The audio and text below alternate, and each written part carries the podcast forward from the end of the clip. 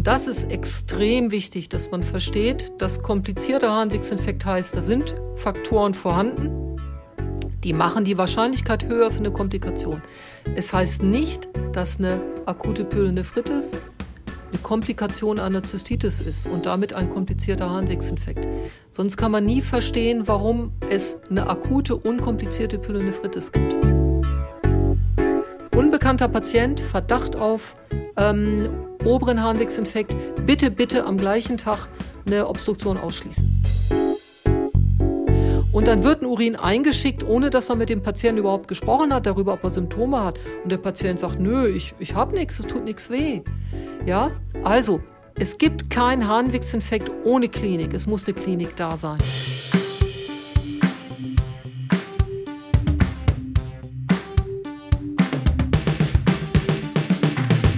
Herzlich willkommen zu Infect It, dem Antibiotika-Podcast für Medizinstudierende und BerufsanfängerInnen. Infect It ist eine Charité-Produktion im Rahmen von Rai Students, einem Projekt von Infect Control.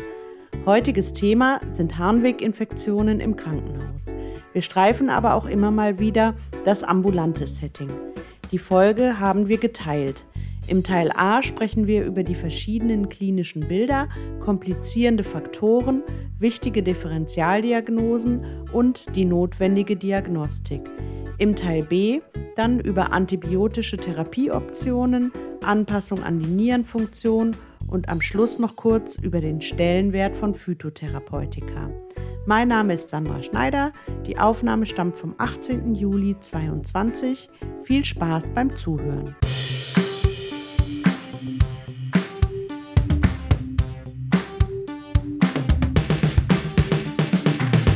Hallo liebe Zuhörerinnen und Zuhörer. Wir haben uns für die heutige Folge das Thema Harnweginfektionen im stationären Setting vorgenommen.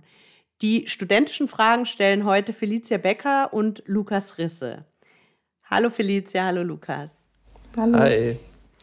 Ihr wart ja beide schon ähm, bei einigen Folgen dabei, aber stellt euch doch noch mal unseren Zuhörenden ähm, kurz vor. Ich fange mal mit Felicia an.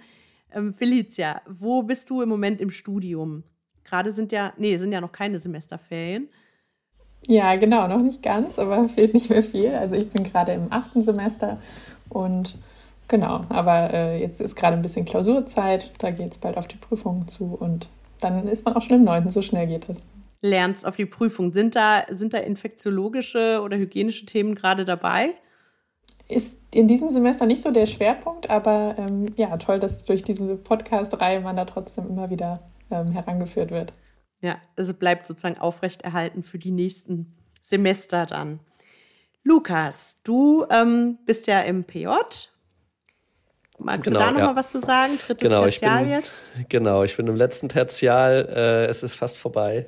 ähm, genau, ich mache jetzt gerade innere erst Medizin. richtig los. ja, ich befürchte auch. ähm, ja, ich mache gerade innere Medizin, äh, auch in Berlin. Äh, bin da ganz zufrieden und komme dann jetzt auch der Infektiologie wieder näher. Ähm, ja, ich freue mich auf den Podcast jetzt hier. Ja, super. Für die unkomplizierten ambulant erworbenen Harnweginfektionen gibt es ja eine S3-Leitlinie und ergänzend auch eine symptomorientierte S3-Leitlinie Brennen beim Wasserlassen für die Hausarztpraxis. In diesem Zusammenhang möchte ich auch auf die Vorträge zu diesem Thema in unserem Hausarzt-Online-Kurs von der Allgemeinmedizinerin Frau Professor Bleidorn verweisen. Das werden wir auch auf jeden Fall in den Show Notes ähm, verlinken, weil das eine gute Ergänzung zu diesem Podcast und dem Thema hier ist. Wir haben uns nämlich jetzt hier das stationäre ähm, Setting vorgenommen, denn wenn sich PatientInnen ins stationäre Setting ähm, begeben, dann sind ja oft komplizierende Begleitfaktoren mit im Spiel. Die ambulant erworbene Zystitis ist hier eher selten zu finden. Wie gehen wir hier vor? Wann kann man vielleicht ähnlich schmal und kurz therapieren wie ambulant? Und wann muss man seine therapeutische Vorgehensweise anpassen? Um dies mit uns zu besprechen, haben wir heute Frau, äh, Dok, Frau PD Dr. Uta Kunter zu Gast. Frau Kunter, Sie sind stellvertretende Klinikdirektorin der Nephrologie an der Uniklinik Aachen. Sie sind regelmäßig beim jährlichen Infektio-Update als Referentin vertreten und beim jährlichen Nephro-Update sprechen sie traditionell auch über Infektionen, so wie ich das gesehen habe. Welche klinische Relevanz haben Infektionsthemen für Sie als Nephrologin?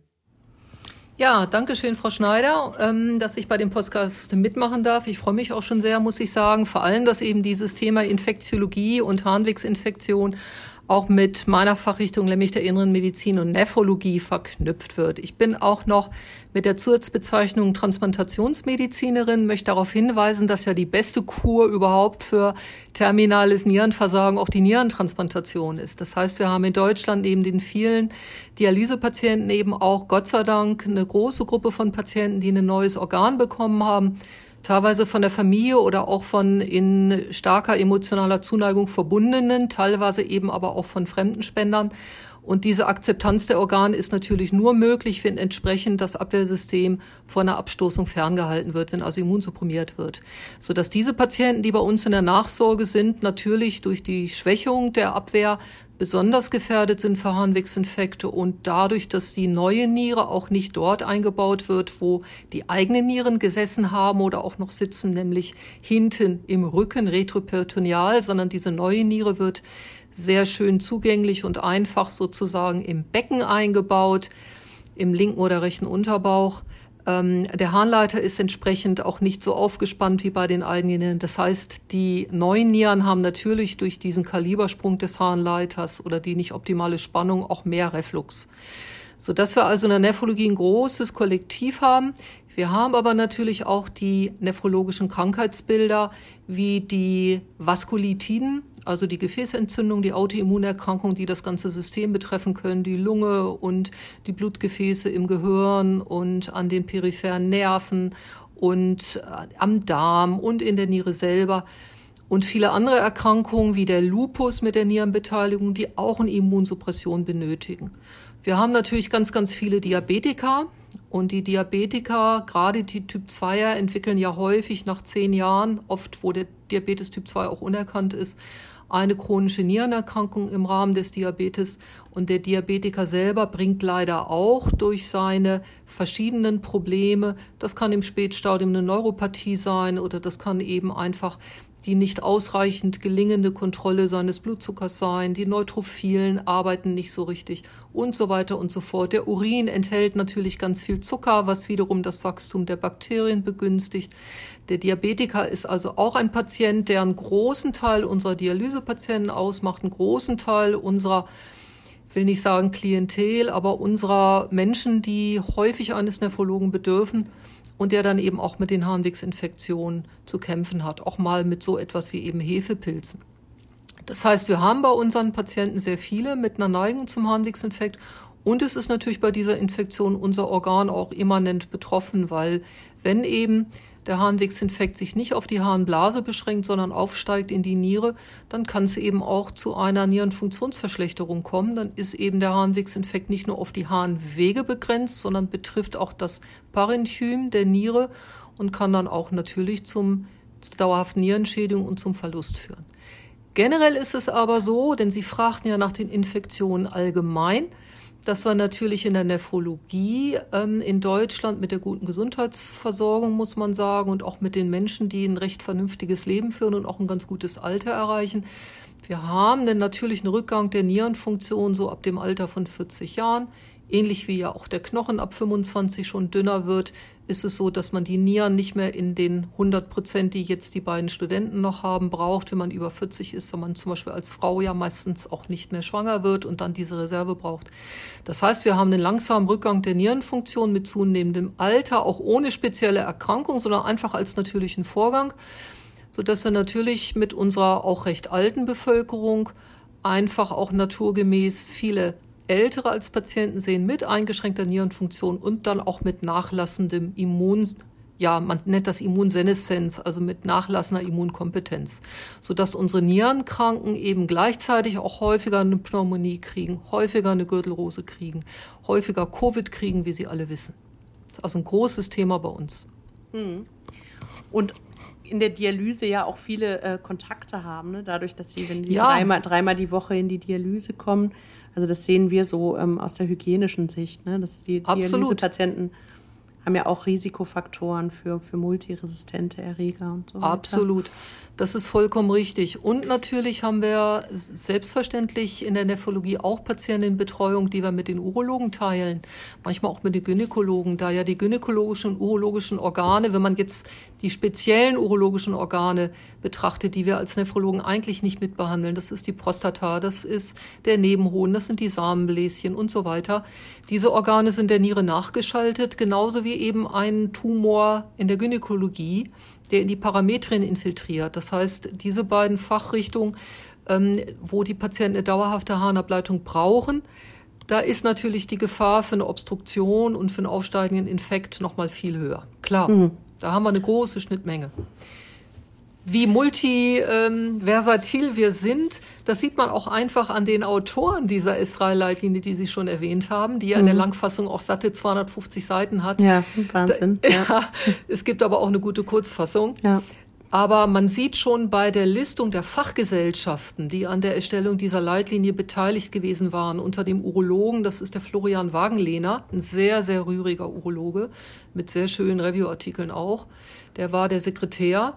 Und die Fachgesellschaften alleine füllen eine Seite, weil eben dieses Thema die Geriatrie mhm. berührt und die Neurochirurgie berührt mit den Querschnittsgelähmten und die Neurologie und die Pädiatrie und die Gynäkologie und die Hygiene. Und es ist einfach ein Riesenthema.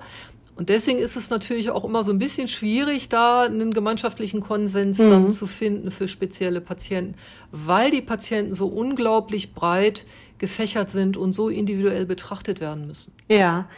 Genau, und wir wollen jetzt halt äh, mal die Perspektive einnehmen aus der internistischen Normalstation, vielleicht auch die Intensivstation noch streifen. Ich weiß nicht, ob Sie als Nephrologin, bei uns in der Charité ist das so, ähm, auch auf den Intensivstationen vorbeigehen oder Sie machen ja auch nephrologische Konsile wahrscheinlich auf anderen Normalstationen, so dass Sie ja vielleicht auch noch andere internistische PatientInnen dann ähm, sehen, die jetzt nicht so stark Nieren ähm, eingeschränkt sind vielleicht. Ja, genau. Ja. Also der Professor Eckhardt an der Charité, der ist natürlich Intensivmediziner und ist ja extrem engagiert auf seinen Intensivstationen. Das wissen wir. Das ist ja auch eine riesige nephrologische Abteilung, die auch einen extrem guten Ruf in Nephrologenkreisen hat, muss man einfach mal sagen. Wir sind hier in Aachen ein äh, quasi Zonenrandgebiet. Wir sind ja hier im Dreiländereck mit Belgien und Holland und haben entsprechend nur ein halbes Einzugsgebiet. Was bedeutet, dass die Intensivstationen hier im Haus kleiner sind. Wir waren ja in der ersten Covid-Welle extrem belastet durch diesen Karneval in Gangelt, das wissen Sie. Diese Sitzung hat uns voll getroffen. Wir haben 98 Intensivbetten im Haus. Davon sind zwei Stationen ähm, internistisch und die anderen Stationen sind eine operative intensivmedizinische ähm, geführt von einem ehemaligen Anästhesiologen aus Hannover. Ähm, wir haben auf unserer Runde, die wir jeden Morgen machen, wo wir die ähm, Nierenersatzverfahren für die Intensivpatienten besprechen, da gehen wir diese Stationen alle ab und machen dabei auch nephrologische Konsile und Beratungen. Ich habe deswegen auch, und deswegen finde ich diesen Podcast und die Intention dahinter auch so sehr, sehr gut, ich habe für diese Intensivstation hier im Haus mal eine Dosierungstabelle gemacht für die Antibiotika, egal aus welchem Grund die gegeben werden müssen, weil sobald der Intensivpatient zum Beispiel an einem kontinuierlichen Nierenersatzverfahren ist, wie CVVH oder CVVHD oder das Genius-System, die Antibiotika früher oft wirklich deutlich unterdosiert wurden. Man hatte immer Angst, zu hoch zu dosieren und zu schaden durch einen toxischen Spiegel. Und da herrschte viel Verwirrung und Unkenntnis, dass ein Patient, der eine CVVH zum Beispiel am Bett stehen hat, die ja durchläuft, dass der plötzlich wieder eine G GFR, also glomeruläre Filtrationsrate hat, ein Marker für die Nierenleistung, der dann von nur noch 10 Prozent plötzlich wieder auf 30 Prozent sein kann. Mhm. Mhm. Und für diese also CVV, CVVH ähm, kontinuierliches venovenöse Hemofiltration, genau. Genau. Dann gibt es noch HD, also Hämodialyse. Richtig, haben auch manche, ne? richtig. Also nur für die Studierenden und auch die, ähm, die nicht nephrologischen Internisten sind dann manchmal ein bisschen verwirrt. Also kann ich zumindest ja, aus gerne. früheren. Die CVVH ist das Verfahren jetzt nochmal auch gerne für alle, die da nochmal einmal wissen wollen, wozu man das dann anhängt. Das ist einfach ein Nierenersatzverfahren, so nennt man das dann pauschal, was kontinuierlich durchläuft. Also nicht wie ein Hämodialysegerät noch an kleineren Krankenhäusern der Primärversorger vom kooperierenden Nephrologen an das Bett geschoben wird und dann dort an einen Wasserkasten und eine Kleinosmose angeschlossen und behandelt dann den Patienten wie in der Praxis nur vier Stunden. Das verträgt ja der Patient zum Beispiel in der Urosepsis nicht der im septischen Schock ist und äh, zentralisiert ist und Katecholamine braucht, sondern der verträgt nur, wenn man ein Nierenersatzverfahren anhängt, was ihn ganz unmerklich quasi reinigt. Ja, das heißt, das Blut muss ganz langsam und schonend aus dem Körper rein und dann kann man nur effizient sein, wenn man es dauerhaft laufen lässt. Mhm. Okay. Und da und muss man die Dosierung der Antibiotika eben unbedingt dran anpassen. Ja, je nach, ja? je nach Verfahren dann unterschiedlich auch. Ja. Ne? Da können wir ja dann später nochmal zu kommen ähm, am Ende und äh, fangen jetzt mal an mit den Fragen der Studierenden, weil die, die leiten uns ja so ein bisschen durch den Podcast. Ja, Lukas, genau. du wolltest hätte, anfangen, ne? Genau, ich hatte auch schon direkt die erste Frage. Ähm, und zwar, wenn wir uns vor allen Dingen den stationären Harnwegsinfekt angucken wollen, ähm, welche PatientInnen schickt denn der Hausarzt oder die Hausärztin dann tatsächlich in das Krankenhaus? Also, welche klinische Ausprägung des Harnwegsinfekts sieht man da am meisten?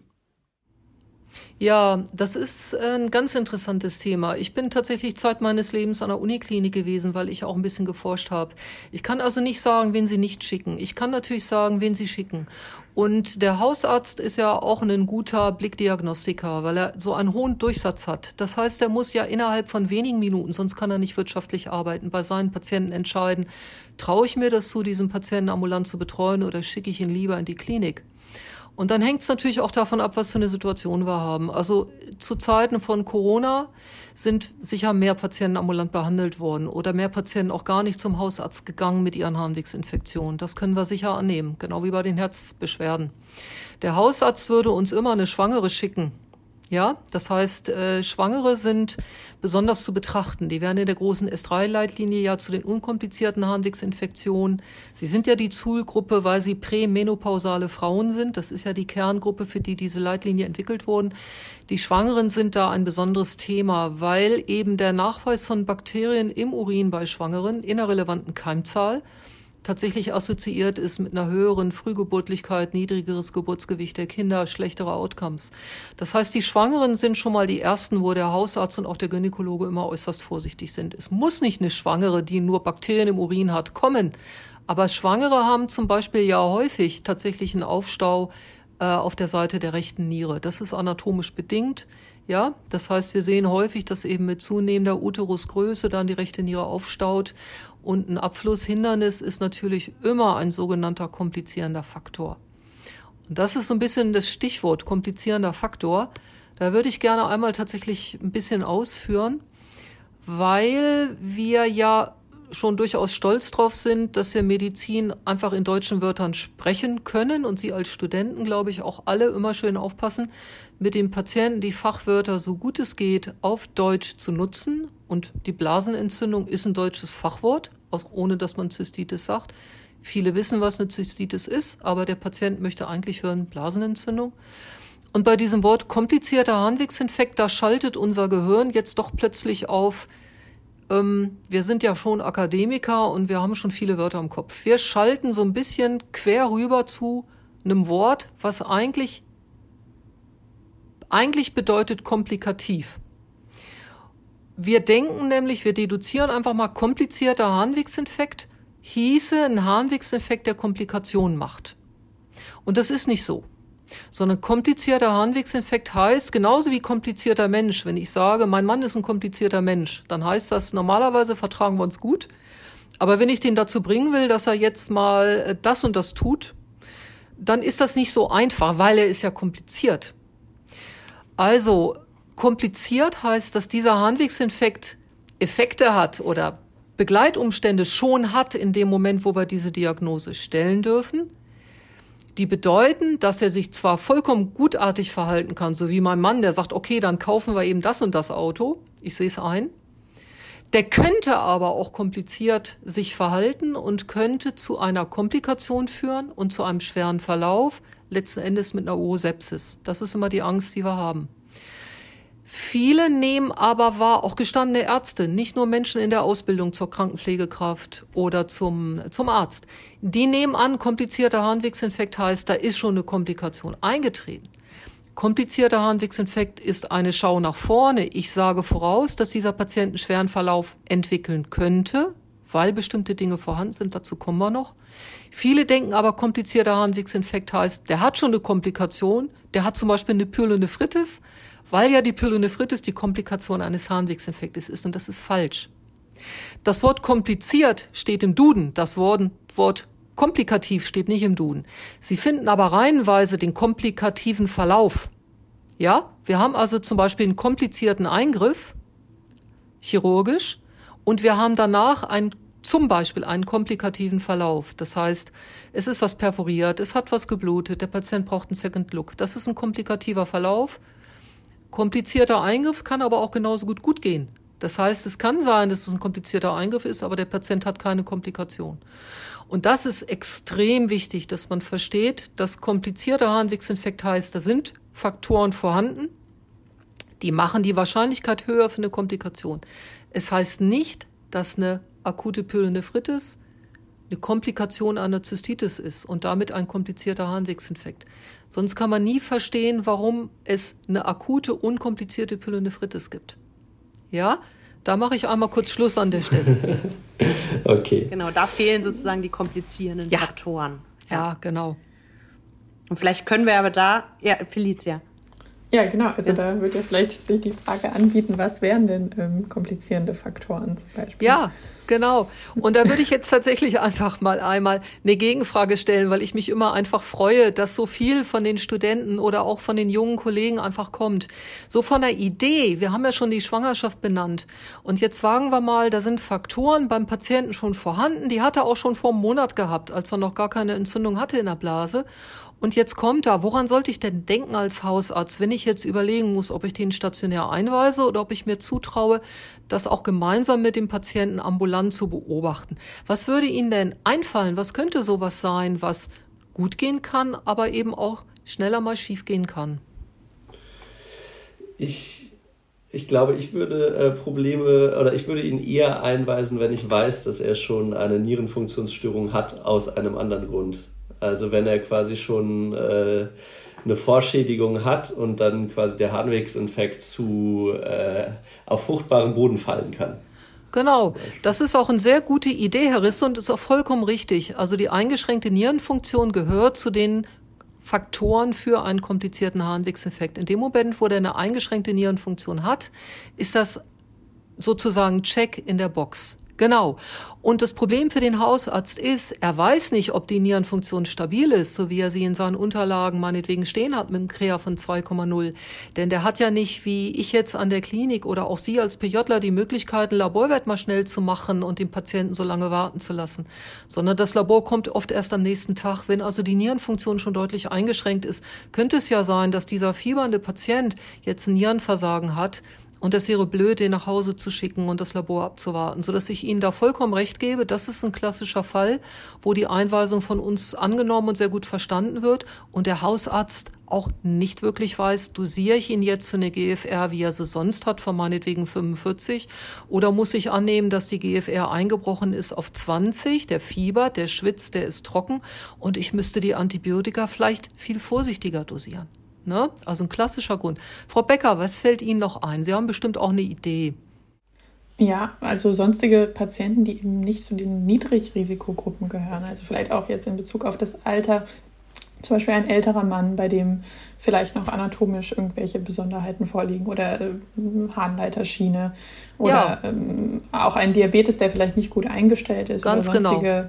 Wunderbar. Veränderungen im Immunsystem. Super. Ja. Also da freue ich mich wieder, weil Sie jetzt gemeinschaftlich schon quasi fünf Argumente sofort gebracht haben. Und ich freue mich einfach immer, wenn ich sehe, dass die Gedanken alle da sind. Ich nehme mal das mit dem Thema älterer Patient auf. Das ist nämlich, es geht ja hier um Antibiotic Stewardship letzten Endes, um Awareness und darum, dass sie auch schon in dem Alter, wo sie jetzt sind, in dem Ausbildungsstand, so diese Idee zum kritischen Umgang mit Antibiotika wirklich verinnerlichen. Bei den Älteren ist das so, dass die Harnwegsinfekte, genauso wie Sie das sicher auch von den Lungenentzündungen gehört haben, atypisch verlaufen können. Das heißt, die haben vielleicht nicht mehr diese Symptome, die wir kennen, zum Beispiel das klassische Fieber, was sie ja auch bei der Lungenentzündung nicht mehr unbedingt haben.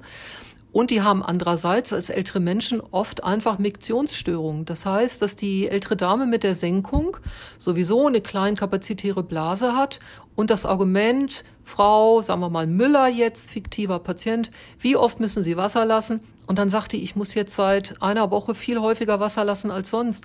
Das ist bei der jungen Frau ein ganz guter Hinweis auf eine Blasenentzündung, bei der älteren aber nicht weil es sein kann, dass einfach nur die Senkung voranschreitet. Ja? Und deswegen sind die Älteren so schwierig. Und die Angst des Hausarztes, der zum Beispiel für ein Pflegeheim zuständig ist, etwas zu verpassen, die ist ganz groß. Und deswegen werden die Älteren deutlich bevorzugt eingewiesen. Deswegen möchte ich die ein bisschen nach vorne schieben hier bei der Priorisierung, weil es in den Pflegeheimen natürlich so ist, dass bei der heutigen Situation auch schon vor Covid, es nicht wirklich realistisch ist, dass der Hausarzt, der mit dem Pflege, mit der Pflegeeinrichtung zusammenarbeitet, wirklich vor Ort kommt und den Patienten untersucht, sondern es ist meistens doch die betreuende Kraft, die Altenpflegerin oder sogar nur die Altenpflegehelferin, die an den Hausarzt telefonisch übermittelt, mein Patient ist anders als sonst, der hat vielleicht schon eine Demenz, jetzt spricht er mit mir gar nicht mehr, der ist noch verwirrter, der ist somnolent, der lässt sich also nicht mehr so erwecken wie sonst. Oder aber auch der stürzt. Und ich glaube, der hat was. Könnte es nicht sein, dass der eine Blasenentzündung hat. Und dann muss der Hausarzt quasi telefonisch ähm, eine, eine Entscheidung treffen, ob er den Patienten einweist oder nicht. Das ist logistisch gar nicht anders zu machen in vielen Fällen. Und deswegen zielen viele wirklich gute Studien, auch in solchen sehr guten Journalen wie Lancet Infectious Diseases, der Lancet ist eine sehr gute klinische, ähm, ja, ein sehr gutes klinisches englischsprachiges Journal. Da gibt es Studien, die wirklich prüfen, ob man an dieser Kommunikation zwischen Pflegekraft, an diesem Übermittler quasi der Probleme des Patienten, der nicht mehr wirklich dem Arzt was sagen kann in der Praxis, weil er nicht in die Praxis gebracht werden kann oder weil er nicht telefonieren kann, ob man diese Kommunikation über den Vermittler die Pflegekraft an den Hausarzt verbessert, indem man schult, Kommunikationstools an die Hand gibt, solche Flussdiagramme an die Hand gibt, aber auch nochmal in die Nutzung von Urinsticks-Teststreifen einweist. Also die Älteren sind wirklich ein ganz schwierig zu betrachtendes Kollektiv.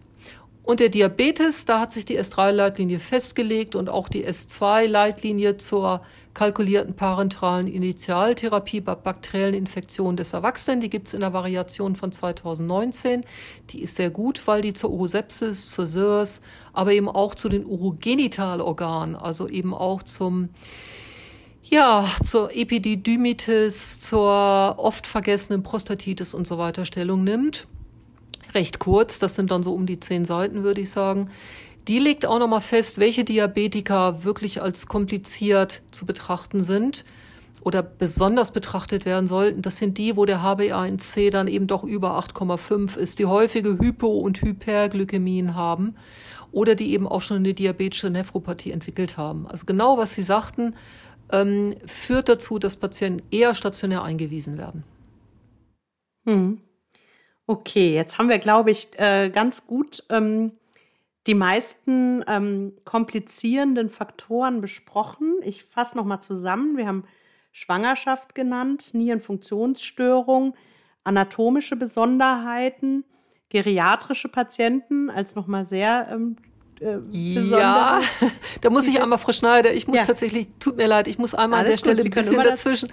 Richtig, das waren jetzt Beispiele. Es gibt für die Studenten um die es ja heute in besonderem Maße gehen soll, da gibt es ähm, immer fürs Staatsexamen. Ja, ich gehe immer davon aus, dass Sie auch besonders interessiert sind an den Dingen, die Ihnen helfen, auch gut durch das Staatsexamen durchzusegeln. Und Sie wissen alle, also durchzusegeln mit fliegenden Fahnen zu bestehen, ja, nicht durchzufallen. Und Sie wissen ja, dass wir Prüfer immer ganz gerne Merksätze prüfen und Eigennamen prüfen. Teil der Eigennamen muss weg aus historischen Gründen, aber viele Merksätze bleiben. Und ich muss mal hier einen ablesen, tatsächlich, weil ich ihn gar nicht wirklich anwende. Der ist aber im Kommen. Ich tue mal gerade meine Brille auf die Nase. Die Urologen benutzen das und das nennt sich Orenuk. Ich weiß nicht, ob das bei Ihnen geteacht wird. Orenuk ist so ein Merksatz, den man runterarbeiten kann nach Großbuchstaben. Das beginnt dann mit O und das ist dann ohne bekannte Risikofaktoren ja, für die Harnwegsinfektion. Und dann beginnt es sozusagen wieder mit bestimmten und dann buchstabieren Sie diese Buchstaben runter. Dann wird zum Beispiel gesagt, rezidivierende Harnwegsinfekte, das ist dann das R für Rezidiv. Extraurogenitale Risikofaktoren, zum Beispiel die Immunsuppression. Ja, das kann auch die Leberzirrhose sein, das kann auch der Alkoholmissbrauch sein, der eine Immunsuppression macht. Und dann geht man weiter zu nephropathische Risikofaktoren. Das ist dann das N in Orenuk und so weiter. Also wenn Sie sich merken würden, Orenuk am Ende das C steht dann sozusagen für den englischsprachigen Catheter, das ist der deutsche Katheter, dann ist das so ein Buchstabe, den Sie im in dem Stress des Staatsexamens gut einfach runterzählen können. Und dann fallen ihnen viele Dinge ein. Das taugt natürlich auch für den gestressten Allgemeinmediziner. Also es ist, wenn ich das nochmal sagen darf, Frau Schneider, es sind die Immunkompromittierung, das heißt die Schwäche des Immunsystems ohne Medikamente, die aus dem Patienten kommt. Das kann die HIV-Erkrankung sein mit AIDS, das kann die Tumorerkrankung sein, das kann eben die, der Alkoholmissbrauch sein. Dann ist es die Immunsuppression, also die medikamentöse gewollte Schwächung des Immunsystems, die anatomischen Besonderheiten, zum Beispiel der Megaureter, der große, große Harnleiter, der Kaliber hat eines, eines Dünn, einer Dünndarmschlinge.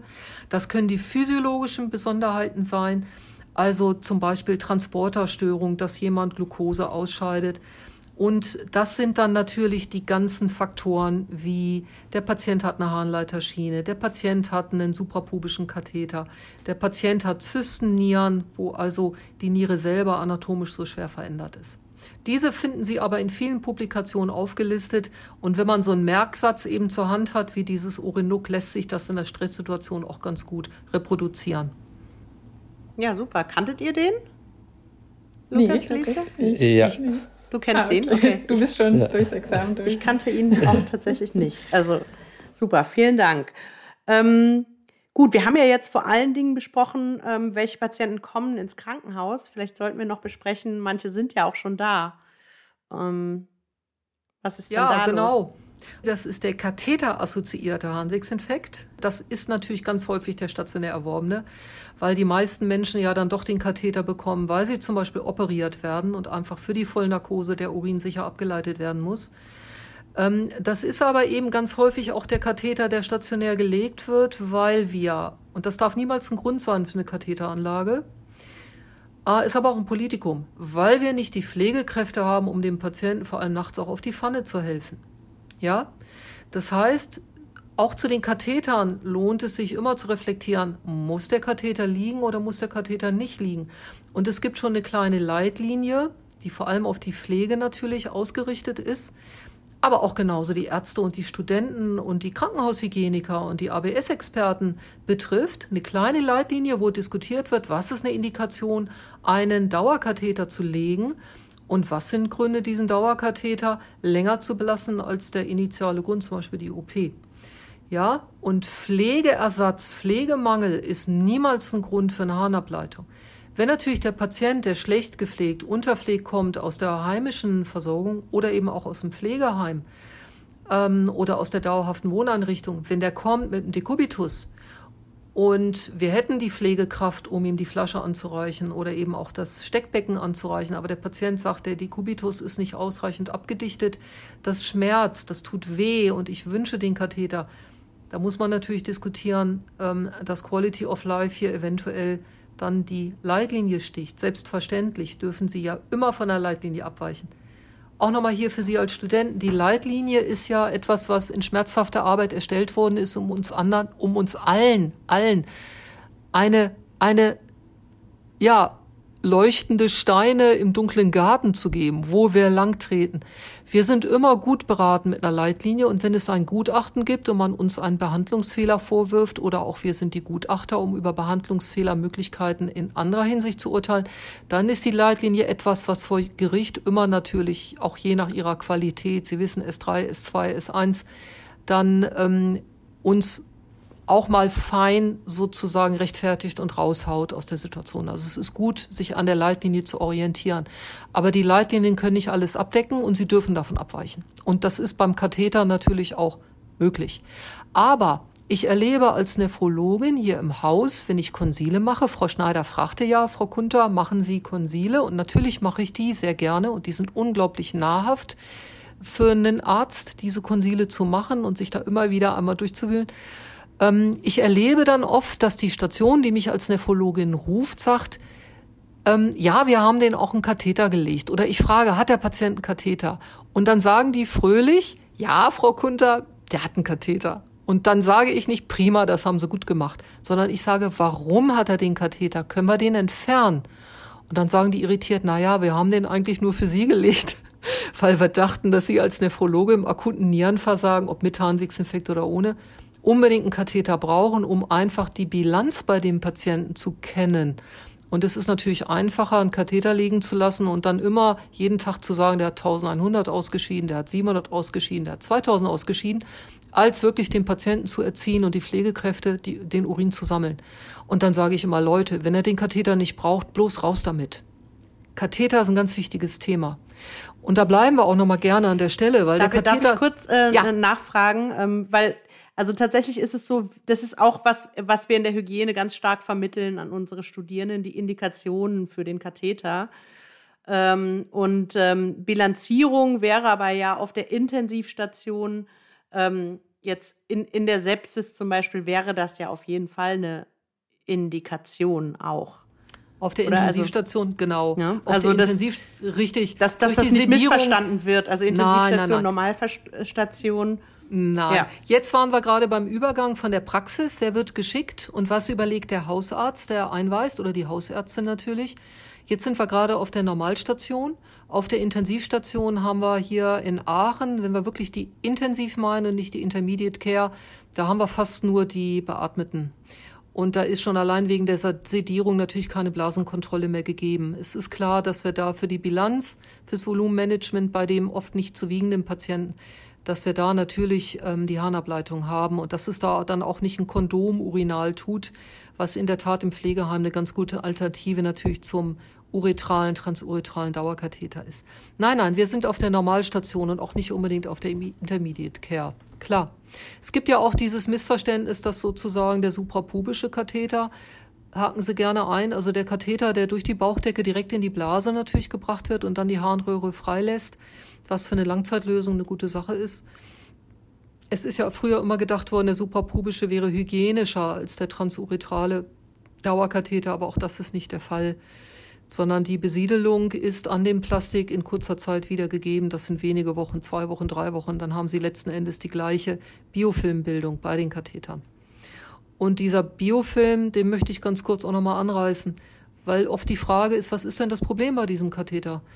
Und wenn man dann in der Pflege mal ja oft am Bett gestanden hat oder gearbeitet hat oder man hat als Student Nachtdienste gemacht, ich kann mich noch erinnern, dass wir die Patienten morgens gewaschen haben in Hannover, wo ich studiert habe.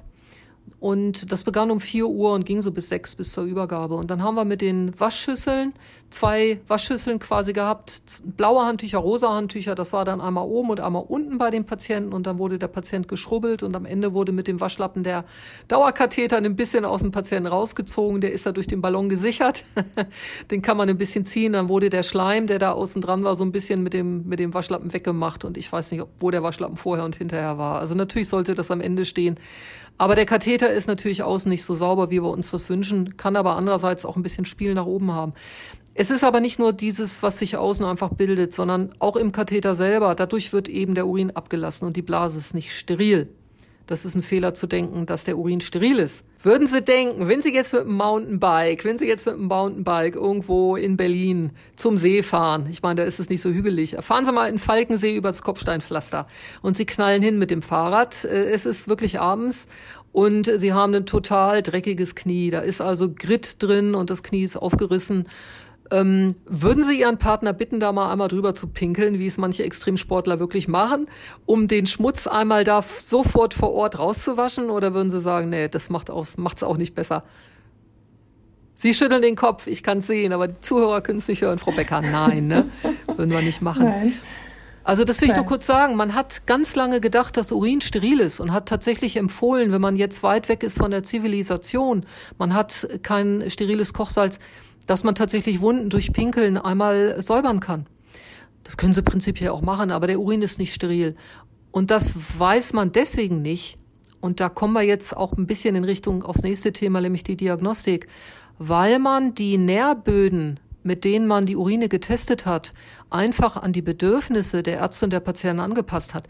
Das heißt, dieser sogenannte Urikult, ja, wo man also ein Pöttchen hat mit Urin und dann tut man da so einen Nährboden eintunken, der dann in der Arztpraxis abgelesen werden kann und die Kolonien des Uropathogen können ausgezählt werden. Dieser Urikult, der ist in den 50er Jahren entwickelt worden, wirklich nur für die Uropathogene. Und die Keime, die wir inzwischen längst wissen, die im Urin vorhanden sind bei gesunden, beschwerdefreien Menschen und die auch nichts Schlimmes machen, weil sie gar nicht uroinvasiv sind, ähm, diese Bakterien, die sollten bewusst, weil sie ja gar nichts ausmachen, die sollten bewusst auf diesem Nährboden auch gar nicht ähm, wachsen.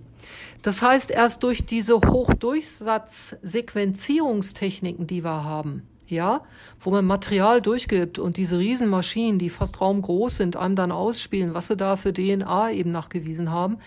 Erst durch diese Hochdurchsatzsequenzierung, wo wir ein Urin reingeben und sofort ein Resultat kriegen, wissen wir, dass wir im Urin, und da unterscheiden sich die geborenen Männer und Frauen sozusagen wieder vollkommen in den oder sehr viel in den Bakterien, die man nachweist, die Urine enthaltene Mischflora aus Bakterien.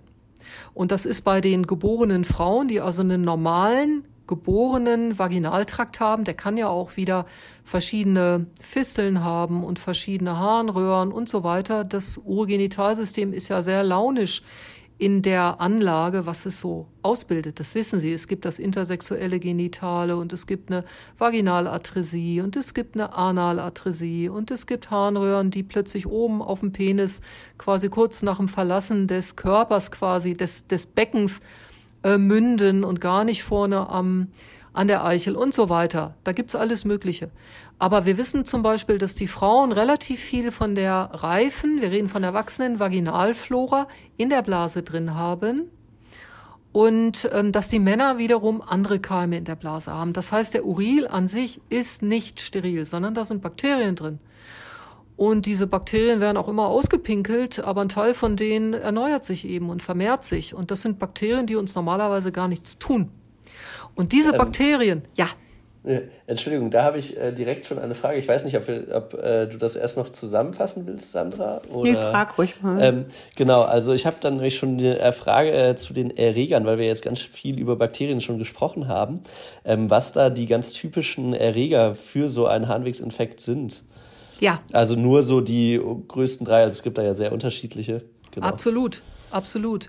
Also, ähm, wenn wir bei den stationären sind, dann haben wir natürlich eine andere Auslese, als wenn wir bei der ambulanten, unkomplizierten Zystitis genau, wir sind. Genau, wir sind ja jetzt eher bei den stationären. Richtig. Und bei den stationären ist die Antwort die, Herr Risse, dass wir da sehr stark gramnegativ sind. Ja? Okay. Das heißt, genau, wir sind ganz stark, merken Sie sich fürs Staatsexamen zum Beispiel oder auch für als PJler, wenn Sie ähm, ihren Arzt, der gestresst ist, beraten möchten. Manchmal weiß der PJ da selbstverständlich mehr als der junge Assistent, der einen anderen Fokus hat.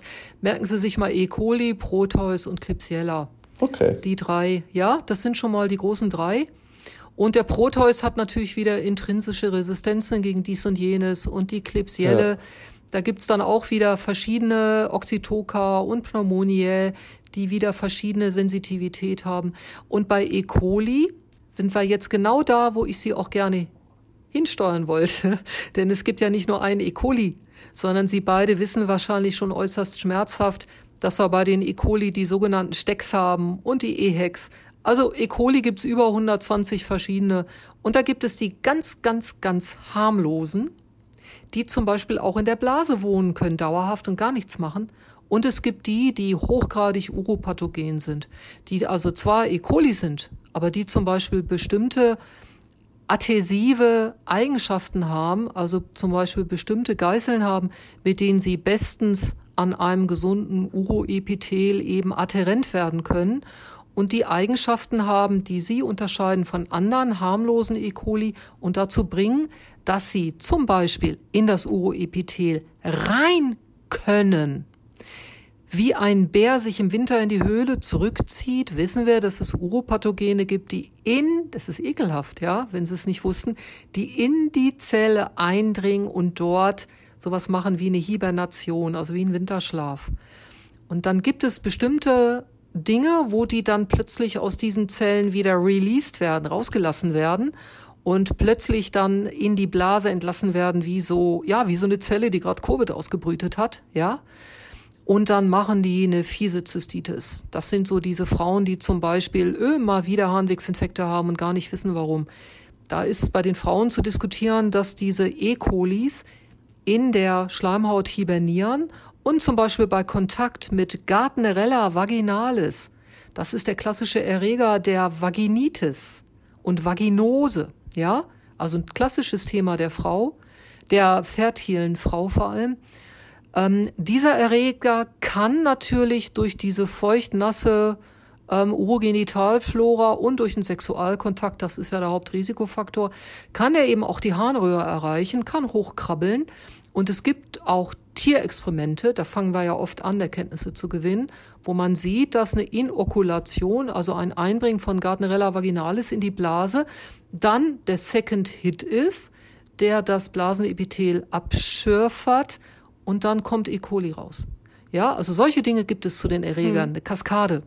Also das wäre jetzt so Pathomechanismus ähm, von der Honeymoon-Zystitis sozusagen. Zum Beispiel auch, ganz hm. genau, Honeymoon, ne?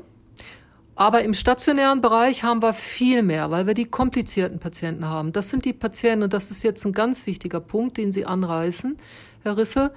Das sind diese Patienten, die natürlich viel mehr Kontakte zu Gesundheitseinrichtungen haben, die erstens zum Beispiel in Pflegeheimen oder dauerhaften Pflegeeinrichtungen wohnen und leben aber die Patienten, die stationär eingewiesen werden, haben sowieso mehr Gesundheitskontakte und sind sowieso öfter im Krankenhaus. Und wenn sie innerhalb der letzten drei Monate zum Beispiel im Krankenhaus waren oder einen Dauerkatheter hatten oder aber auch Sie beide oder auch die Frau Schneider oder ich im Urlaub vielleicht doch mal bis nach Indonesien gekommen sind oder nach Indien. Ganz oder nach Griechenland Land. oder nach Italien. Ja, reicht schon. Aber Richtig.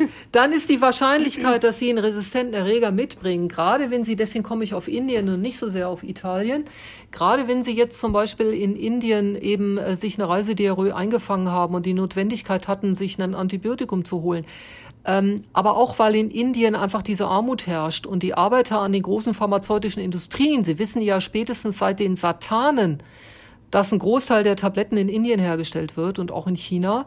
Und die Industrie dort, die die Tabletten herstellt, die ist auf dem freien Feld. Und drumherum ist eine Kloake. Da werden die Abfälle aus der Produktion eingeleitet. Und neben der Kloake wohnt der Arbeiter, der gar kein Spülklo hat. Ja, so dass Fäkalien treffen auf ganz hohe Selektionsdrücke durch ganz hohe Antibiotikakonzentration in diesen Kloaken, wo eben die Bakterien reingehen. Ja, deswegen sind diese Länder besonders problematisch. Genau, also nochmal, um mein Statement einzuordnen. Sie wollten natürlich darauf hinaus, es ist bekannt, dass Reiserückkehrer auch ohne Kontakt zum ja. ähm, Gesundheitssystem, wenn man eben in Asien war oder überhaupt weiter weg, äh, dass man dann äh, doch erheblich mit ESBL-bildenden, ja. ähm, gramnegativen Bakterien, also E. coli, besiedelt zurückkommt, was sich dann meistens nach drei bis sechs Monaten verliert.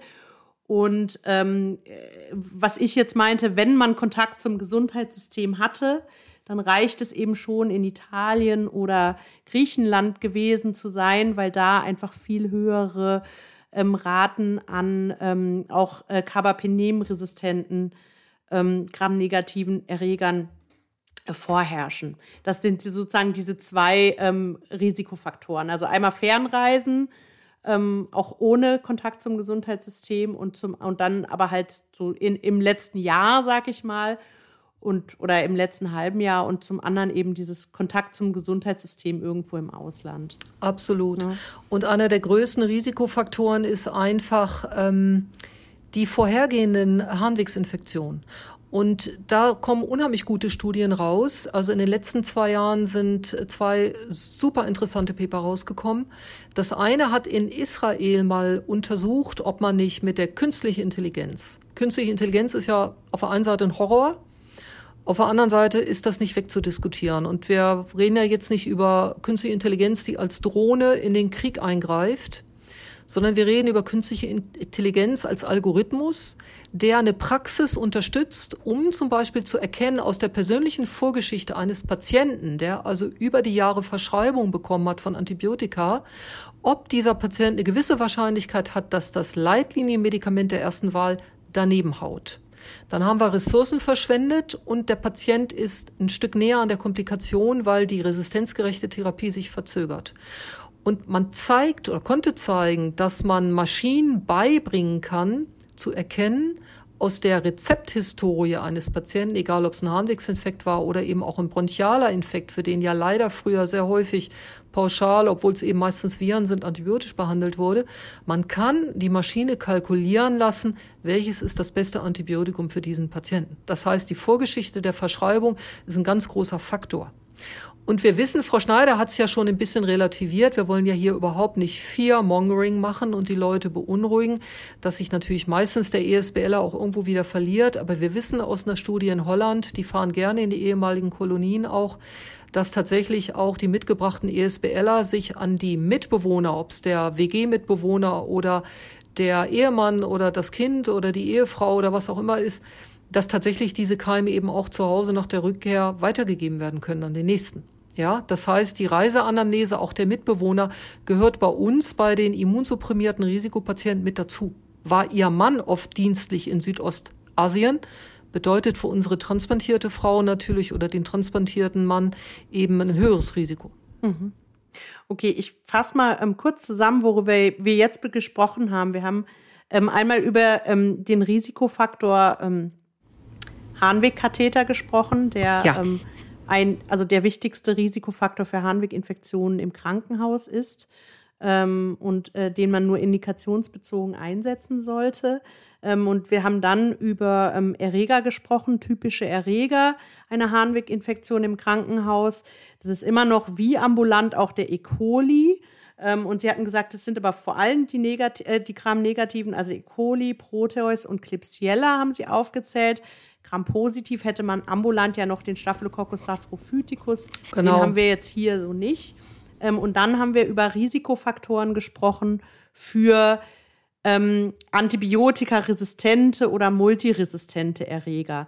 Also sozusagen gleiche Erreger, E. coli, Proteus, Klebsiellen und andere Gram-negative, aber eben ähm, äh, wann sind Multiresistente zu erwarten? Und das ist halt einfach, da hatten sie genannt, äh, die Antibiotika gaben äh, mehrfach in der Vorgeschichte, längere Krankenhausaufenthalte, Dialysepatienten, also Übertragung durch das Personal, ähm, überhaupt häufige Krankenhausaufenthalte und dann eben auch ähm, Auslandsaufenthalte, entweder in, ähm, in Asien jetzt für die, für die ESBL oder eben ähm, im Krankenhaus irgendwo ähm, außerhalb von Deutschland, wo höhere Carbapenem-resistente Erreger zu erwarten sind. Genau. genau. Und trotzdem, ähm, also das sind alles Risikofaktoren und trotzdem ist ja ein großer Teil in Deutschland zum Glück auch noch nicht multiresistent. Nein, Kann vollkommen ja richtig. So sagen, ne? Genau, Frau Schneider. Und das war jetzt für die Studenten auch erstmal der Einstieg oder für die Zuhörer mit diesen dreien, die ganz wichtig sind, mit E. coli, Proteus und Klebsiella. Aber wir haben natürlich, wenn Sie sich das bildlich vorstellen, Patient hat einen Katheter, ähm, muss ja wahrscheinlich gewaschen werden auf Intensivstationen, Normalstationen, braucht sicher, wenn er Katheterträger ist, wenn es nicht neurologisch ist, wahrscheinlich Hilfe. Wir haben natürlich auch die klassischen nosokomialen Erreger, die normalerweise nicht die Harnwegserreger sind. Wir haben also die Pseudomonaden als die Keime, die eben gerne auch einfach im Wasser drin sind, die wir in den Waschbecken nachweisen können. Ja, und so ein Erreger wird dann bei einem Patienten, wenn er normalerweise eigentlich gar nicht so uropathogen ist wie der Pseudomonade, der kann natürlich dann bei unseren immunkompromittierten Patienten, wenn das zum Katheter noch mit dazukommt, kann der natürlich dann tatsächlich auch einen Harnwegsinfekt Infekt machen. Gleiche, Sie hatten es ja schon angedeutet vorhin im Vorgespräch, wir haben oft auch eine Mischflora. Also wir haben dann eben auch die Enterokokken mit da drin. Ja, wir können da schnell auch Candida mit bei haben. Wir haben ein Verschieben der Flora mehr in die Breite, mehr Erreger in der Blase, die wir normalerweise dort nicht sehen und eben auch Erreger, bei denen es schwierig zu sagen ist, wie gerade bei einem Enterococcus faecium oder eben bei einem Candida albicans oder ähm, auch Candida glabrata und so weiter. Es ist schwer zu sagen, hat er jetzt hier eine Bedeutung bei dem Patienten oder hat er diese Bedeutung eben nicht? Und wie finde ich die Bedeutung dort tatsächlich heraus? Das macht es bei den Stationären dann wirklich schwieriger. Da sind, da sind wir ja jetzt schon relativ weit bei der Diagnostik. Ähm, da habe ich auch schon direkt die nächste Frage dazu, wenn das in Ordnung ist. Also ich habe das Gefühl, wir haben die, äh, zu den Erregern schon sehr viel jetzt äh, gesagt.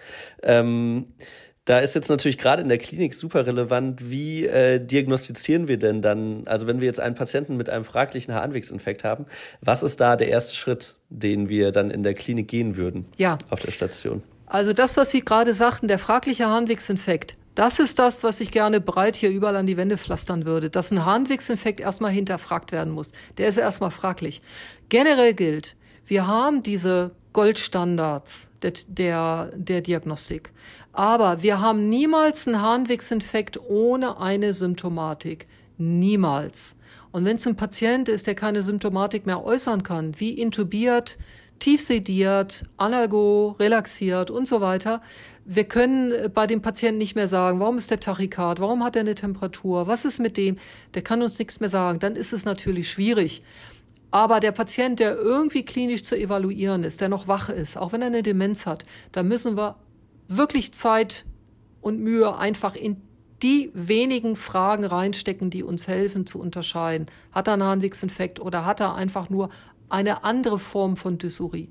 Ja, deswegen müssen wir, bevor wir jetzt über Keimzahlen, Kultur sprechen, tatsächlich noch mal einen Schritt zurückgehen. Das war auch der Wunsch von Frau Becker im kurzen Vorgespräch, dass wir noch mal sagen, wann haben wir denn den Harnwegsinfekt? Was gehört dazu? Und da muss man im Kopf nochmal diese Einteilung in unteren und oberen haben. Darf aber, wenn man jetzt sagt, es gibt die unteren und die oberen Harnwegsinfekte, dann darf man nicht den ganzen Rest vergessen, denn es gibt natürlich noch die Adnexitis und es gibt die Epididymitis und es gibt die sexuell übertragbare Erkrankung, nach der wir nicht so gerne fragen die dazu führt, dass in den Leitlinien tatsächlich, ich finde das so ein bisschen schwierig, muss ich sagen, als ältere Person, da wird noch unterschieden bei der Epididymitis in den unter 35-Jährigen und den ober 35-Jährigen. Und zwar einfach deswegen, weil man gesagt hat, unter 35 ist immer sexuell übertragbare Flora, da denken wir mal an die Gonokokken die ja auch schon sehr resistent geworden sind leider. Und über 35 ist dann doch auch so Harnwegsinfekt, sprich ein bisschen schmuddelig abgewischt. Und da haben wir dann doch die Darmflora, sprich überwiegend die Gramm-Negativen. Und das ist eigentlich, glaube ich, Quatsch. Das ist nicht ja? mehr zeitgemäß nicht mehr zeitgemäß. Und das war auch vor 100 hm. Jahren eigentlich nicht zeitgemäß, weil es auch da fitte 60-Jährige gab, die sexuell aktiv waren. Und Gonokokken gab es auch schon, wie Sie wissen. Also da ist eine Menge Vorurteil, dass man zum Beispiel beim Dialysepatienten mit 60, der in die Notaufnahme kommt, gar nicht mehr fragt, haben sie eigentlich noch ähm, sexuellen Kontakt? Das muss ja auch nicht die Ehefrau sein, die vielleicht daneben sitzt. Das ist vollkommen überkommen. Der kann auch sexuellen Kontakt haben ohne seine Ehefrau. Und diese Fragen werden nicht gestellt, weil da diese Hemmbarriere ist. A, der ist lange verheiratet, da läuft nichts mehr. Oder eben auch, der ist so alt und Dialysepatient, der ist wahrscheinlich gar nicht mehr sexuell gesund ja, der hat eine Erektionsstörung, weil er langjähriger Diabetiker ist und weil er einen Hochdruck hat und weil Dialyse natürlich die Libido nicht besser macht. Das müssen Sie, wenn Sie nach dem Harnwegsinfekt fragen, im Hinterkopf behalten. Wir sollen uns bitte nicht schämen, wir fragen nach diesen Dingen. Das kann ganz schnell gehen. Hm, und bei vielleicht auch Frauen, noch wichtig, achso, das wollten Sie jetzt sagen, bei den nee, Frauen. genau, weil, nee, weil wir ja jetzt über die Männer und die SCDs gesprochen haben und bei den Frauen ist es ja auch ähm, eben umgekehrt, dass da oft die Symptome sehr unspezifisch sind der STDs. Ja, ne? ja genau. Leichter verwechselt richtig, können. richtig. Und deswegen muss man bei den Frauen, und das geht ganz schnell, man muss diese, diese nicht so angenehmen Fragen stellen. Man muss fragen, haben sie vaginalen Ausfluss? Das muss man fragen. Das wollen die Frauen auch gefragt werden, weil die da nicht so gerne drüber reden. Man muss fragen, ob die Juckreiz haben vaginal, ob die zum Beispiel Missempfindung hatten beim letzten Geschlechtsverkehr, ob die Ausfluss haben. Diese Sachen sind wichtig. Und es ist auch eine Frage wichtig, die total schnell geht, nämlich halten Sie selber eine Blasenentzündung für wahrscheinlich? Weil die Patientin schlau ist und auch in ihrem Körper selber drin sitzt und dazu was sagen kann. Und das hilft uns ganz schnell zu entscheiden, Harnwegsinfekt oder nicht. Diese Fragen sind ganz wichtig. Und dann müssen wir uns aber auch nochmal fragen, ist es wirklich ein Harnwegsinfekt oder haben wir nur hier bei einem Patienten eine Schwester gehabt oder einen Pfleger oder einen Arzt, der in gutem Willen einfach mal gesagt hat, der fiebert, jetzt nehme ich mal ein Urin ab aus diesem Dauerkatheter. Da ist ja oben so ein kleiner Port, wo man direkt aus dem Schlauch nach entsprechender hygienischer Desinfektion steril abnehmen kann. Bitte nicht aus dem Beutel unten, sondern oben aus dem Schlauch und ganz schön steril. Und dann wird ein Urin eingeschickt, ohne dass er mit dem Patienten überhaupt gesprochen hat, darüber, ob er Symptome hat. Und der Patient sagt, nö, ich, ich habe nichts, es tut nichts weh. Ja, also es gibt keinen Harnwegsinfekt ohne Klinik. Es muss eine Klinik da sein. Und diese Klinik für den unteren Harnwegsinfekt ist natürlich auf den unteren Harntrakt beschränkt. Das heißt, Sie haben Symptome im Bereich der Symphyse. Was die Symphyse ist, müssen Sie dem Patienten sagen. Im Unterbauch. Bei den Männern kann zum Beispiel ein Hinsetzschmerz andeuten oder ein Schmerz in Richtung Damm, also den Bereich zwischen letzten Endes Harnröhre, Hodensack, was auch immer und dem Analbereich sprechen Sie es in Deutsch direkt an, ja, statt Fremdwörter zu nehmen. Wenn der Mann, der 60-Jährige, der eine Fahrradtour hinter sich hat, beim Hinsetzen Schmerzen hat dort im Dammbereich, da muss man unbedingt an die Prostatitis denken. Ja, deswegen sind Männer gesondert zu betrachten. Die Prostata ist nämlich nicht einfach ein Hohlraum mit Urin, wo sich das Antibiotikum anschoppt in einer hohen Konzentration, sondern die Prostata, die wirft ja einen Sekret aus. Das heißt, die ist verbunden mit der Harnröhre. Da kann die Bakterienflora reingehen, retrograd dann hat er eine bakterielle Prostatitis. Da reicht es nicht, wenn Sie im Urin durch so ein Standard-Zystitis-Medikament eine hohe Konzentration haben Ihres Antibiotikums für die Blasenentzündung, sondern Sie brauchen ein Antibiotikum, was mit dem Blut in einer hohen Konzentration in das parenchymatöse Gewebe der Prostata geht. Ja? Deswegen muss die Frage, ist es ein Harnwegsinfekt? Unter Mitbeteiligung der Prostata bei den Männern unbedingt diese Symptomatik einschließen. Und für den oberen Harnwegsinfekt, der also ascendiert ist oder auch über eine Bakteriämie sich sekundär in der Niere angesiedelt hat, das geht ja auch, ist es der Flankenschmerz, es ist das Fieber, es sind die Symptome wie Übelkeit. Ein junger Mensch von 20 Jahren, der immer gesund war, kann plötzlich einen fehlenden Stuhlgang haben. Der sagt, nee, ich, aber auch nur, wenn sie fragen, weil ein 20-Jähriger nicht gerne drüber redet.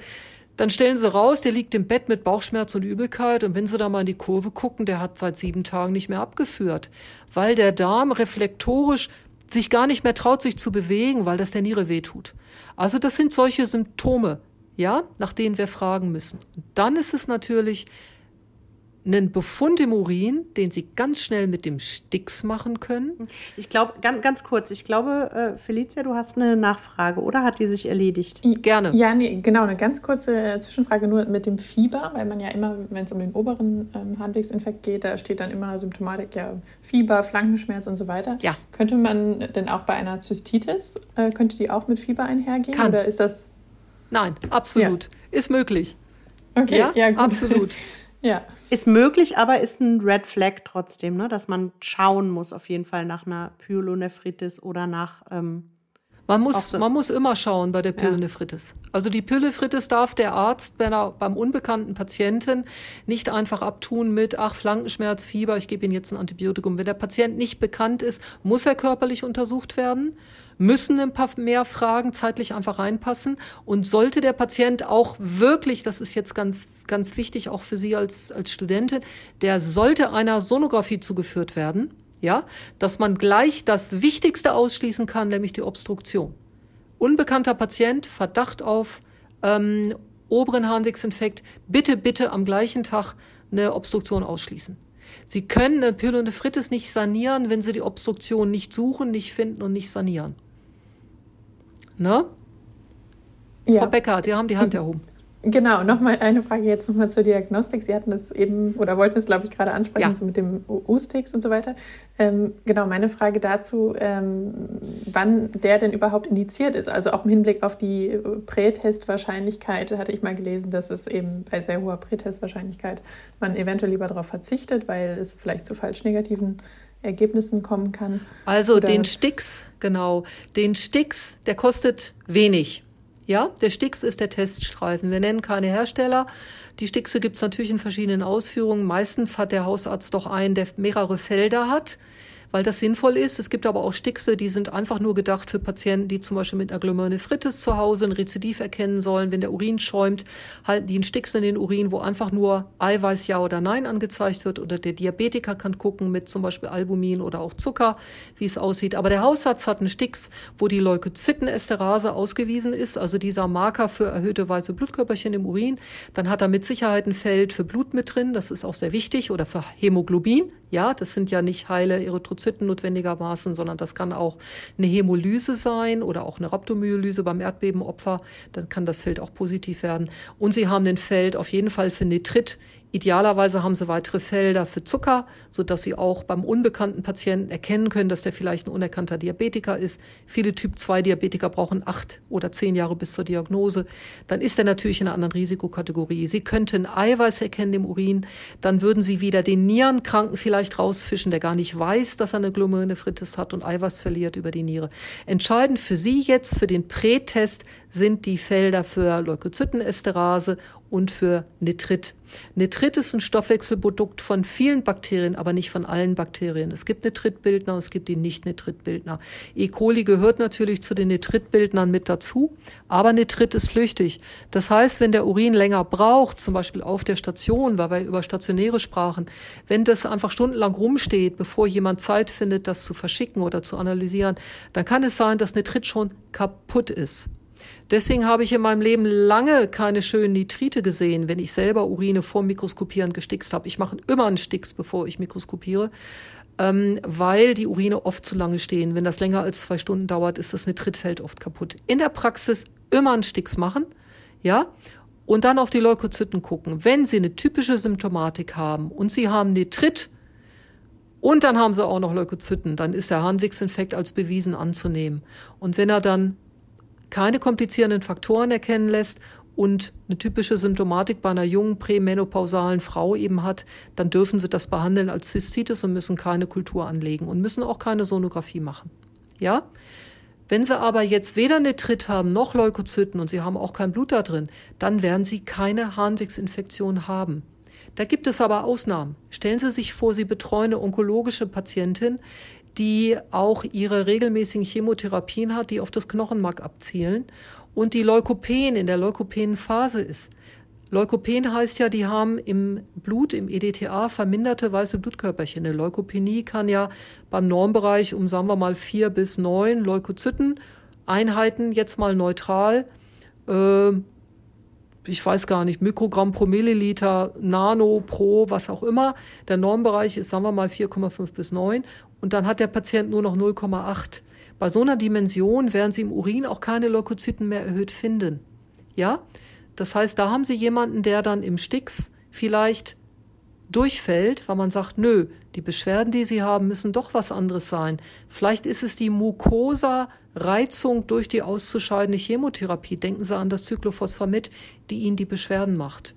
Ja, aber Nitrit plus typische Symptome, typische Klinik oder aber auch Leukozyten plus typische Klinik. Da dürfen Sie schon dann behandeln auf einen Harnwegsinfekt. Hm. Ich will das nur mal ganz kurz einordnen, was Sie jetzt mit dem Cyclophosphamid gesagt haben. Sie behandeln ja viele Patienten mit Glomerulonephritis, Lupus, Vaskulitis und so hatten Sie gesagt. Ich habe die früher auch ja. behandelt. Also, weil ich glaube, das kennen die Studierenden jetzt nicht so. Cyclophosphamid gibt man da, gibt man sonst auch eben in der Onkologie.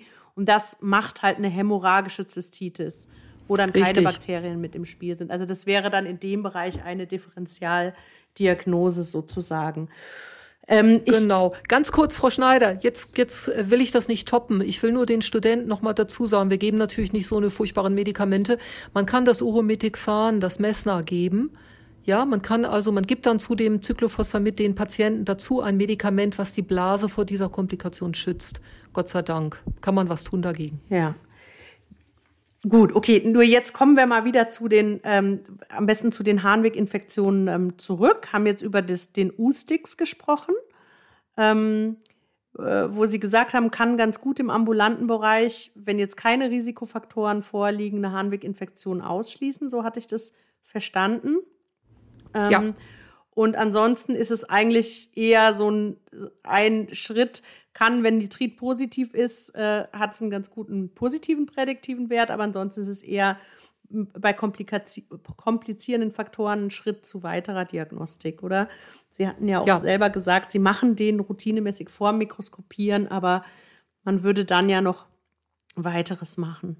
Ja, also ähm, als Beispiele nur, zum Beispiel bei den Älteren im Pflegeheim oder bei Dauerkatheterträgern, da werden Sie eigentlich immer eine erhöhte Leukozytenesterase finden. Ja, das heißt, ähm, Sie werden ähm, weiße Blutkörperchen in der Blase finden, ohne dass das ein Harnwegsinfekt ist. Die kriegen Sie mit Antibiotika auch nicht weg. Das ist eben leider möglich. Und es gibt natürlich auch die sogenannte asymptomatische Bakteriurie, wo Sie zwar eine signifikante Keimzahl auch eines Uropathogens im Urin finden. Das heißt, da kann auch Nitrit drin sein.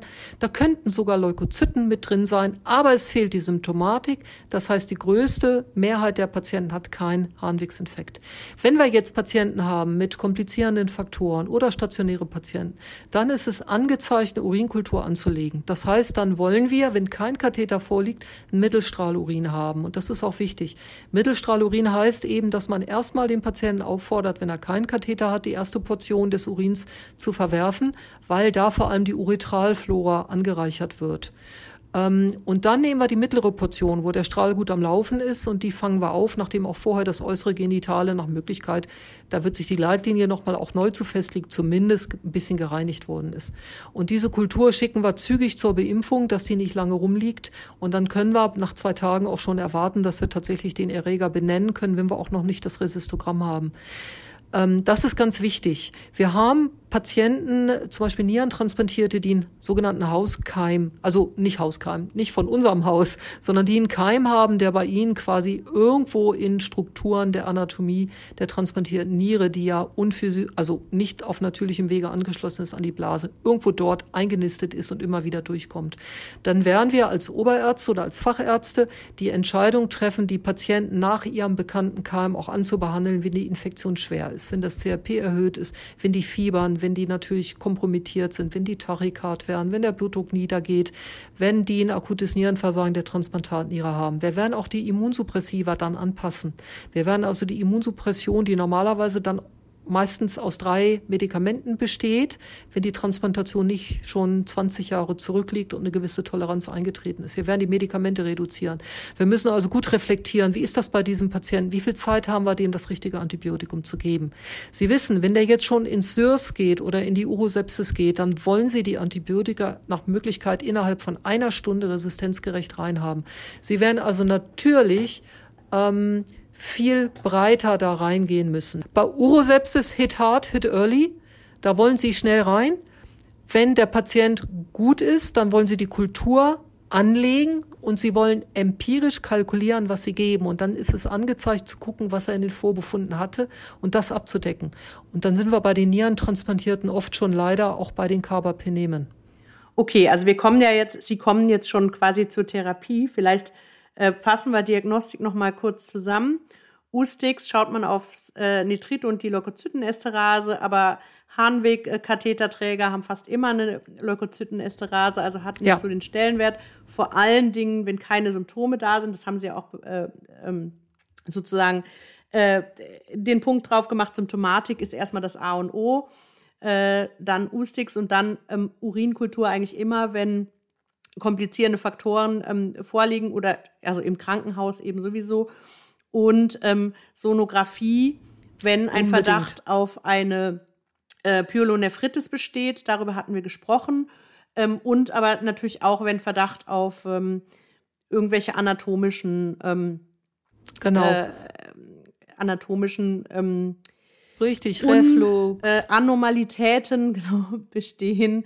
Reflux, genau. Also, dass man einen Harnstau schließt man eigentlich Ganz aus. Richtig. Sie schauen ja. dann auch, Sie hatten das ja beschrieben mit der Transplantatniere, dass die auch öfter zum Harnstau neigt. Das heißt, Sie Richtig. schauen auch sonografisch auf die Transplantatniere, die Ganz vorne genau. im Becken ist. Also das, der, die Maßgabe muss die sein bei den stationären, weil die eine höhere Wahrscheinlichkeit für eine weitere Komplikation haben, wenn sie den Harnwegsinfekt an sich noch nicht als Komplikation des, hoffe ich, Katheters sehen. Ähm, bei denen ist das Entscheidende, dass wir möglichst viele dieser komplizierenden Faktoren einfach checken. Ist er immunsupprimiert? Kann ich die Immunsuppression rausnehmen oder reduzieren? Ist er ein Diabetiker? Ja? Ist er vielleicht auch noch alkoholkrank? Kann ich den Katheter entfernen? Ist das möglich oder braucht er den, weil er sonst aufstaut, weil er eine benigne Prostata hypertrophiert? Also es geht darum, die komplizierenden Faktoren zu sehen und zu verbessern oder zu beseitigen, wo es möglich ist. Ja, das ist das A und O wenn wir diesen Harnwegsinfekt feststellen. Und auch den Patienten erstmal kennenzulernen. Ähm, in operativen Fächern ist es oft so, dass gar keine Kenntnis über eine Nierenerkrankung, eine vorbestehende zum Beispiel vorhanden ist. Und dann hilft die Sohne oft weiter zu sagen, Leute, der hat ja eine Schrumpfniere auf einer Seite, der muss auch weiter nephrologisch und urologisch abgeklärt werden. So, das war's mit Teil A. Wir machen jetzt hier eine kurze Pause. Im Teil B geht es dann weiter mit der Therapie.